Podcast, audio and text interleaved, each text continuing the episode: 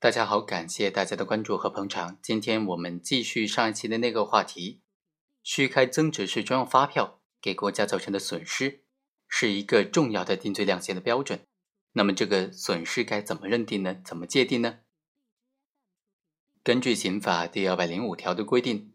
没有货物购销或者没有提供应税的劳务，为自己被他人让他人为自己。或者介绍他人开具增值税专用发票，或者虽然有货物的购销、提供或者是接受了应税的劳务，但是为自己、为他人、让他人为自己接受他人开具的数量、金额不实的增值税发票的行为呢，就构成虚开增值税专用发票罪了。虚开增值税专用发票或者虚开用于骗取出口退税、抵扣税款的其他发票的。就构成这个犯罪，判处三年以下有期徒刑。虚开的税额数量较大，或者有其他严重情节的，就判处三年以上十年以下有期徒刑。如果虚开的数额巨大，或者有其他特别严重情节，就判处十年以上有期徒刑或者无期徒刑。有钱款行为骗取国家税款，数额特别巨大，情节特别严重。给国家利益造成重大损失的，判处无期徒刑或者死刑，并处没收财产。根据一九九六年出台的司法解释，虚开税款数额达到一万元以上的，或者虚开增值税专用发票导致国家税款被骗取五千元以上的，应当认定构成虚开增值税专用发票罪，或者虚开用于骗取出口退税、抵扣税款发票罪。虚开税款的数额达到五十万元以上，就属于虚开的数额巨大。因为虚开增值税专用发票导致国家税款被骗取三十万元以上的，或者虚开的税款数额接近巨大，并且有其他严重情节等等，就属于有其他特别严重情节。利用虚开的增值税专用发票实际抵扣税款或者骗取出口退税一百万元以上。就属于骗取国家税款数额特别巨大了，造成国家税款损失五十万元以上，并且在侦查终结之前仍然无法追回的，就属于给国家利益造成特别重大损失的情况。利用虚开的增值税专用发票骗取国家税款数额特别巨大，给国家利益造成特别重大损失，这就属于情节特别严重的情形了。在最高院没有做出新的司法解释之前，这些司法解释啊，仍然应当适用于全部的案件材料当中。在适用的时候呢，应当掌握以下三个方面的内容：首先，审理虚开增值税专用发票的案件，应当特别注意掌握虚开税款的数额标准和因为虚开增值税专用发票导致国家税款被骗取的数额标准，以及有没有其他严重的或者特别严重的情节。第二，因为这些数额标准以及其他的犯罪情节的区分，应当是适用不同量刑档次的量刑幅度的。第三，对于判处死刑的案件，还应当查明骗取并且给国家造成的税款数额的损失是否达到特别巨大的情节，或者有没有其他的特别严重的情节呢？那怎么样来认定？骗取国家税款数额和给国家造成损失呢？根据增值税的这种暂行条例的规定，在境内销售货物或者提供加工、维修、修配劳务，或者进口货物的单位和个人，就是增值税的纳税义务人，应当按照本法的规定缴纳增值税。在生产经营活动当中。销货方销售货物或者提供应税的劳务，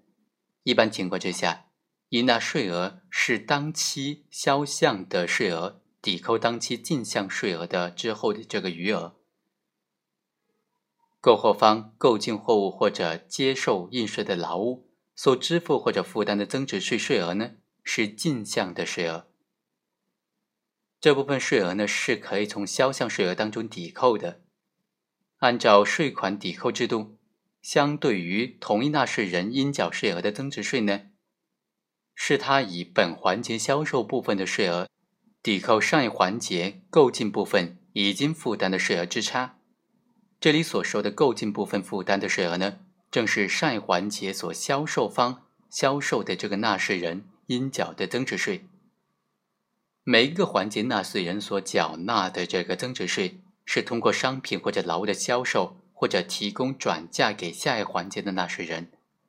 这就反映出增值税具有多环节征收，但是不重征以及税收转嫁的特征。社会上一些不法分子为了谋取非法利益，就是利用了增值税的这一特征，虚开增值税状发票，肆意的骗取国家税款。本案当中，何某呢，他通过其他人取得一般的纳税人资格，在没有货物购销的情况之下，使用骗领的增值税专用发票，为十七家公司虚开了销项的发票两百多份，税款达到一千多万，售票单位抵扣了税款达到九百多万元，导致了国家巨额的税款损失。直到本案侦查终结之前，还有五百多万元不能够追回。给国家利益造成特别重大损失。何某为了抵扣税款，掩盖这个开销项增值税专用发票的事实，还同时让其他人为自己虚开进项的增值税专用发票三百多份，税款达到四千多万元。对于行为人既为他人虚开销项的增值税专用发票，又让他人为自己虚开进项增值税专用发票，怎么样来计算给国家造成的经济损失呢？这在认识上就存在很大的分歧了。综合来看呢，我们认为，既然进项税额是购货方在购进货物或者接受应税劳务之后所支付或者负担的增值税的税额，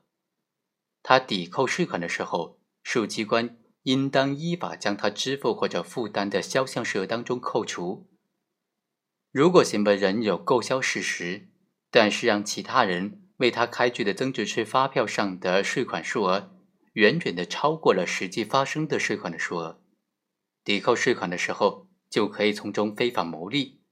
如果行为人没有从事购销活动，本身不需要向税务机关缴纳税款、缴纳增值税，他让其他人为自己虚开增值税专用发票，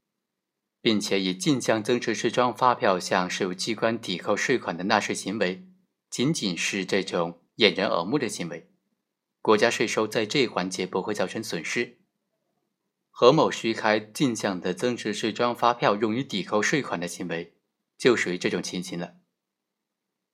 但是因为他虚开进项增值税发票，危害了国家对于增值税专用发票的管理制度和税收的征管秩序，应当认定为他虚开增值税专用发票的犯罪是属于其他情节严重的情形。另外还有一个相关的问题啊。被告人虚开进项增值税专用发票四千多万元，而虚开销项的发票是一千多万元。由于售票单位涉及多地的多个单位，公诉机关仅仅就已经查明的销项税额起诉，法院只能够使用现有的证据来认定案件事实，包括被告人实施犯罪行为所造成的被抵扣税款不能追回的数额等等危害结果。但是呢？在何某虚开大量销项增值税专用发票，有可能被全部用于抵扣税款，却还不能够查清的情况之下，司法机关依法就不能够认定。同样，也不可以将他以虚开增值税进项专用发票抵扣税款数额来认定给国家造成的经济损失。好，以上就是本期的全部内容，我们下期再会。